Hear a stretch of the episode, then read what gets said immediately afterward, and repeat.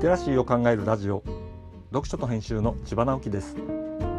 このチャンネルでは読書と IT 時代の読み書きそろばんを中心に様々な話をしています。今回お話しするのは感情を共有できる動画が好きすぎてやめられないというものです。土曜日は日頃考えていることを適当に話しています。3月最初の週末ですね。皆さんがいらっしゃる地域は春っぽくなってきたでしょうか？僕が住んでいる札幌はまだ雪だらけです。とはいえ3月ですからね。日に日に日差しが強くなって積み上がった雪山が毎日びっくりするほど小さくなっていくのもすぐでしょう。春が待ち遠しい感じはいいなと思います。この時期は大好きです。冬はどうしても家にいる時間が長くなりがちです。家にいるほとんどの時間は YouTube を見ています。見ているというかほぼ流しっぱなしです。合間に Netflix とかアマプラでアニメとかドラマを見たりします。流しっぱなしにしてしまうのは僕が昔からテレビっ子だからです。テレビは時間帯によってやたらと退屈なことがありますが YouTube はアルゴリズムが好きそうなものを選んでくれちゃうので流しっぱなしで退屈することがありません。僕は割といいねをきちんとする方なので流しっぱなしの時はお気に入りの動画がいい感じで繰り返し再生されることもあります。まあだからほとんど流しっぱなしで好きなものだけを見たり聞いたりしながら何か他のことをすることもよくあるわけです。本当にありがたい時代になったなと思います。そんな風に一日中 YouTube 漬けで暮らしていると僕はどんな動画が好きなんだろうみたいなことを考えることがあります。自分で能動的に選んでいるというよりはアルゴリズム任せになっている部分の方が多くなっているのでふとそんなことを考えるわけです。で自分が好きだなと感じて繰り返し見ているものは共感できるものだということに気づいたのです。こう言ってしまうととても当たり前のようですよね。でも共感には2種類あると思います。まず、うん、そうそう、同感という少し理屈っぽい共感がありますね。この場合は理解ができるという共感です。もう一つは理屈はちょっと置いて感情が揺さぶられるというタイプの共感です。共感はできないけど感情が揺さぶられるケースもありますけど強い感情が伴う共感の方が好きの感覚は強いのではないかと思います。これ別にどれが上と言っているわけではありません。あえて分けるとそういう感覚だということです。僕が YouTube で好きなのは感情が共有できるタイプの動画なのですね。その代表がリアクション系の動画なのです。例えば映画を見るとしましょう。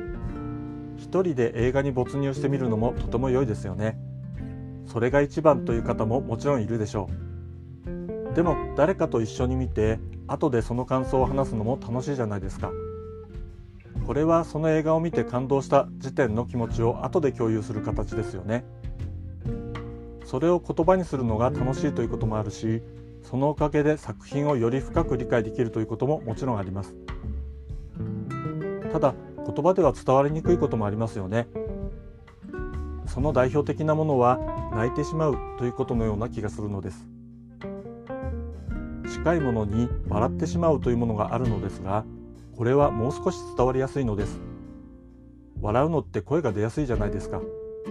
タイミングもバッチリ合うことが多いですしね。これが泣くという場合は違っちゃいます。まあ大体泣いているところを人に見られるのは恥ずかしいですからね。大抵の人はひっそりと泣きますよね。自分でも意識しないうちにうるうるしちゃったり涙がこぼれちゃったりすることもありますよね。そういうのは2人で見ているとしてもその瞬間に相手に伝わるとは限りませんよね。まあだから恋人が映画の感動的な場面を見てうるうるしていることに気づいてもっと好きになっちゃうなんてことも起きるわけですね。実は YouTube のリアクション動画はそういうものの宝庫なんです。人が何かに感動する瞬間が動画として記録されているからです。だってね恋人と一緒に映画を見に行っているとしていくら好きでもずっと恋人の顔を見ているわけじゃないですよね。恋人の顔だけ見ていたら映画を見ていないから共感ができないですからね。それがリアクション動画ではできちゃうのです。もちろん恋人じゃないですけどね。同じ動画とか音楽を見たり聞いたりしながらリアクションする人の感動した瞬間が自分が感じたものとぴったり合った時言葉にはなかなかできない共感が生まれます。YouTube 動画のすごいところはこの瞬間をコントロールできることです。何度も繰り返し見ることができちゃいますからね。僕はそれに気づいて言葉だけでは伝わりにくいものがたくさんあるのだと改めて思いました。初めて読書会に参加した時に一人で本を読むのとは全く違う読書体験だと感じたものでした。これは実際に参加してみないとわからないものでした。それと同じような驚きを感じたのがリアクション動画なのです。多分実際に見てみないと分かりにくいのではないかと思いますので僕が好きなリアクション系の動画をいくつか書き起こしのノートの方に載せておきます。